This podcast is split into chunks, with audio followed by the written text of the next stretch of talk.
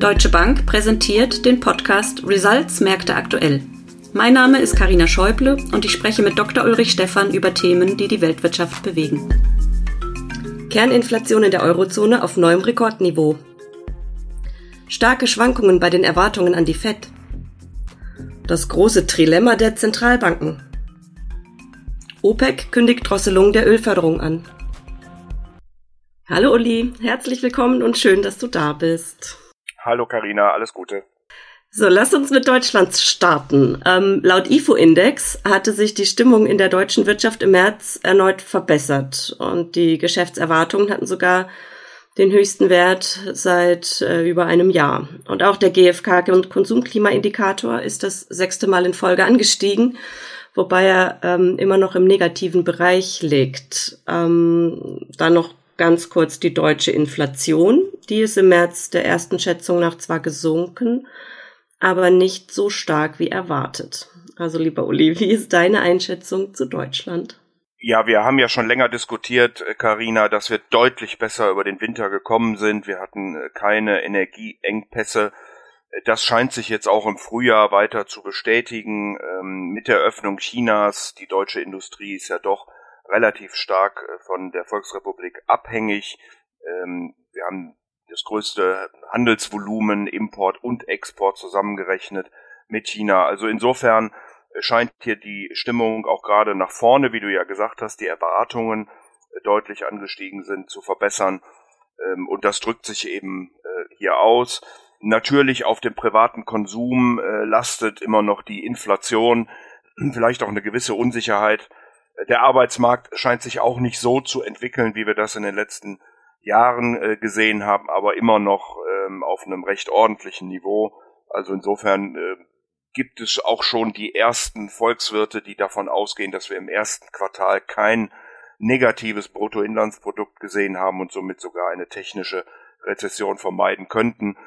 Ähm, das werden wir sehen. Das wird sicherlich kein riesiges Wachstum werden. Aber ich denke insgesamt ähm, werden wir äh, mit einem äh, knapp positiven Wachstum durch das Jahr kommen. Ja, die Inflation in der Eurozone, die äh, lag sogar mit 6,9 erstmals seit einem Jahr unter 7 Prozent. Gleichzeitig ist die Kerninflation ähm, zumindest leicht, aber auf ein neues Rekordniveau gestiegen. Ähm, beides war zwar erwartet, aber zusammen mit einer Arbeitslosenquote in der Eurozone auf einem Allzeittief von 6,6 Prozent deutet das auf weiter steigende Zinsen hin, oder? Ja, das ist äh, zu befürchten vor dem Hintergrund eben auch, dass die Wachstumszahlen äh, gar nicht so schlecht sind. Ähm, zumindest sind sie deutlich besser, haben wir ja gerade schon besprochen, als im letzten Jahr erwartet worden war. Die Kerninflation, also Herausrechnung von Energie und Nahrungsmitteln ist nach wie vor mh, hm, viel zu hoch ähm, und auch höher als erwartet worden war. Hier sieht man dann, dass es doch äh, gewisse Zweitrundeneffekte gibt, beziehungsweise dass die Inflation deutlich breiter mittlerweile äh, wirkt als nur über die, in Anführungsstrichen nur über die Energiepreise. Und hier muss natürlich die Notenbank gegen vorgehen, äh, die sich in ein gewisses Trilemma hinein äh, manövriert hat also äh, ein Spannungsfeld zwischen Inflation, Konjunktur und der Finanzmarktstabilität. Ähm, aber sie hat zuletzt äh, immer wieder betont, dass die Inflationsbekämpfung ähm, definitiv ein wichtiges Ziel ist und äh, sie wohl weitere Zinsanhebungen vornehmen wird. Damit ist auch zu rechnen. Zwar sind ähm, mit den gewissen Marktturbulenzen die Erwartungen an die Europäische Zentralbank von etwa vier Prozent auf äh, gut drei Prozent zurückgegangen. Ich denke aber, dass das ein bisschen äh, zu intensiv gewesen ist. Also ich würde schon erwarten, dass die Europäische Zentralbank den Einlagenzins über die drei Prozent anhebt. Ähm, und dann liegt eben der Hauptrefinanzierungssatz äh, rund 50 Basispunkte darüber. Also da werden wir dann tatsächlich in Richtung vier gehen. Ja, Zinsen ist sicherlich ein Thema, das zuletzt sehr viel bewegt hat oder sich sehr viel bewegt hat. Also nicht viel war zuletzt so volatil wie die Fed Funds Future zum Beispiel auch. Also die Erwartungen an die Leitzinsen in den USA. Per Jahresende äh, gab es in den letzten Wochen schon Erwartungen von zu, zu höchst knapp sechs Prozent, bevor der Wert zeitweise fast bis auf dreieinhalb gefallen war. Aktuell sieht der Markt einen Jahresendstand von wieder deutlich über vier Prozent in den USA. Ähm, was erwartest du denn von der Fed die nächsten Monate? Also für die Fed gilt natürlich grundsätzlich das gleiche Trilemma wie für die Europäische Zentralbank, aber sie hat eben deutlich früher angefangen und die Geldpolitik scheint doch äh, zu wirken.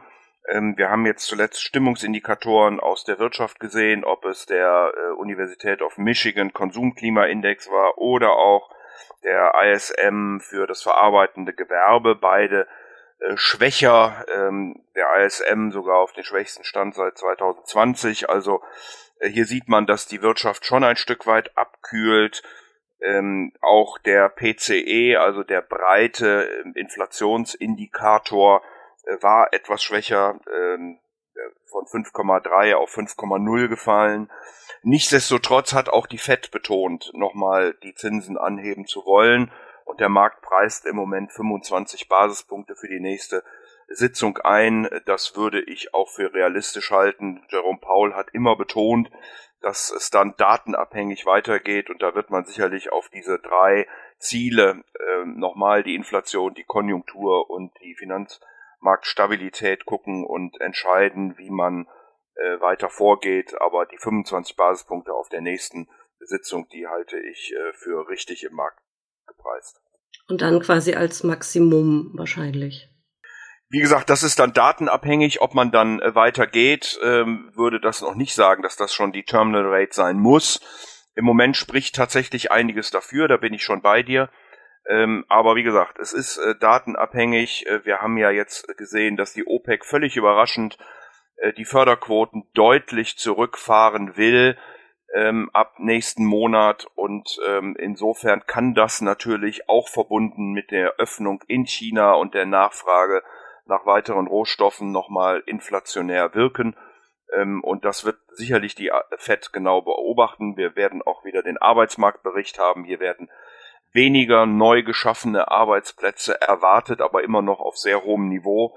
Äh, wir haben eben auch in den USA das Phänomen, dass der Arbeitsmarkt sehr gut läuft, dass die Dienstleistungen sehr gut laufen äh, und dass diese Schwäche in der Konjunktur sich bisher in Anführungsstrichen nur im verarbeitenden Gewerbe zeigt.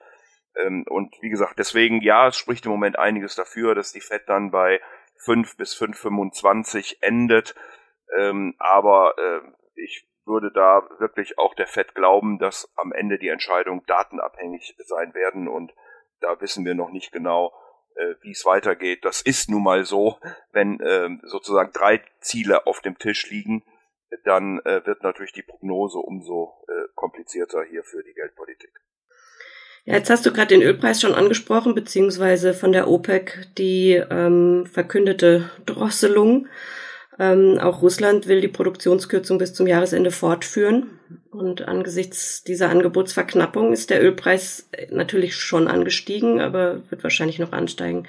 Was kannst du vielleicht da noch ergänzend, auch gerne noch zum Gaspreis, wenn wir gerade äh, bei Rohstoffen sind, noch sagen? Ja, wie gesagt, das kam total überraschend, dass die äh, OPEC hier so stark die äh, Förderquoten senkt. Damit hatte äh, keiner gerechnet. Ähm, und insofern äh, wird man sich wohl auf höhere Preise einstellen müssen. Zusammen mit Russland, hast du ja gerade erwähnt, äh, werden es wohl am Ende des Tages 1,6 äh, Millionen äh, Barrel sein, die hier weniger zur Verfügung stehen werden. Und ähm, insofern, ähm, ja, wird der Ölpreis weiter steigen. Wir rechnen damit, dass er ähm, Richtung 90, vielleicht sogar 100 gehen kann. Und äh, das wird dann die Inflation natürlich ein Stück weit treiben. Die Gaspreise sind zuletzt deutlich äh, gefallen, äh, sind natürlich von diesem gesamten ähm, ja, von dieser gesamten Energieverteuerung nicht äh, unbelastet, äh, sind jetzt äh, in den letzten Tagen wieder ein bisschen angestiegen. Äh, jetzt kommen wir natürlich da in den Sommer hinein, dann wird mehr Öl gebraucht für die Mobilität, weniger Gas fürs Heizen.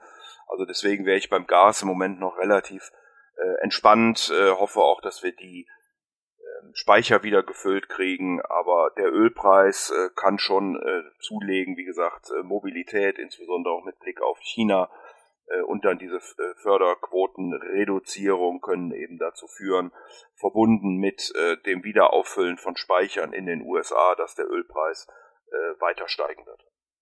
Ja, danke. Jetzt würde ich gerne noch ähm, einen Blick in zwei Länder werfen. Einmal Großbritannien. Ähm, der Ausblick fürs britische Pfund war bislang leicht negativ. Ähm, ändert sich das aktuell? Also es gab PMI-Zahlen, zumindest aus der Dienstleistungsbranche, die wiederholt positive Stimmung zeigen und auch Einzelhandelsumsätze sind zuletzt gestiegen auf sogar vor Pandemieniveau. Und außerdem hat die Bank of England beim letzten Zinsentscheid mitgeteilt, dass das Risiko einer Rezession in den letzten Wochen zurückgegangen sei. Also wird das Pfund davon profitieren können? Also ja, tatsächlich, das britische Pfund äh, war ja zuletzt auch relativ stärker, weil man äh, gesehen hat, dass die Bank of England hier die äh, Zinsen entsprechend angehoben hat auf mittlerweile 4,25. Ähm, die äh, Verbraucherpreise steigen immer noch äh, sehr schnell mit zweistelligen Raten. Also insofern ähm, wird die Bank of England hier auch kaum nachlassen können. Äh, wir erwarten, dass das äh, Pfund sich äh, zum Euro nicht dramatisch entwickeln wird, aber doch ähm, leicht äh, abwerten könnte von im Moment äh, knapp unter 0,9 Richtung 0,9 vielleicht sogar etwas drüber. Das hängt natürlich dann immer auch von äh, den wirtschaftlichen Entwicklungen in beiden Währungsräumen ähm, ab. Ähm, die Europäische Zentralbank, hatten wir ja schon drüber gesprochen, wird wahrscheinlich die Zinsen noch anheben müssen. Aber wie gesagt, das ist auch in Großbritannien nicht ausgeschlossen, auch wenn die PMI-Zahlen, ähm, naja, sagen wir mal, gemischt waren. Äh, auch das gleiche Bild, was wir schon in den USA und auch in Europa gesehen haben. Das verarbeitende Gewerbe ist doch eher schwach und weiter gefallen, wohingegen sich die Serviceeinheiten immer noch relativ gut halten. Sie sind zwar auch in den Stimmungen ein bisschen runtergekommen, aber äh, höher als die Erwartungen gewesen waren. Insofern ähm, will nicht Entwarnung geben für, äh, für das Vereinte Königreich, aber ähm, äh, die Bank of England wird wahrscheinlich nochmal einen Schritt machen müssen und insofern dann ähm, ja der, das, das Pfund, sagen wir mal, in etwa seitwärts laufen mit einer kleinen Schwäche. Ja, dann kommen wir jetzt zuletzt noch zu einem Land, bei dem äh, jetzt keine Zinserhöhung mehr stattgefunden hat, nämlich Australien. Der, Austral der australische Dollar hat in den letzten zwei Monaten schon über fünf Prozent gegenüber dem Euro an Wert verloren. Dabei hatte man äh, ursprünglich erwartet, dass, er, dass insbesondere Australien von dem Reopening von China profitiert. Ähm, an dem acht Monats Tief der Inflationszahl im Februar kann es, denke ich, jetzt nicht liegen. Die, Bewe die Bewegung war zumindest schon in den Wochen davor. Äh, liegt es äh, an der zurückhaltenden Zentralbank? Ja, Karina, die australische Zentralbank, die Reserve Bank of Australia, hat ja beim letzten, bei der letzten Sitzung auf 3,6 Prozent den Leitzins erhöht. Äh, damit liegt sie natürlich unter der FED äh, und sie hat signalisiert, äh, dass sie pausieren möchte. Das hat sie dann tatsächlich auch getan. Also insofern äh, bleibt diese Zinsdifferenz und äh, das ist natürlich nicht wirklich ein positives Signal für den australischen Dollar. Ja, danke allen fürs Einschalten und Uli, vielen lieben Dank für deine Einschätzungen. Bis zum nächsten Mal. Danke, tschüss.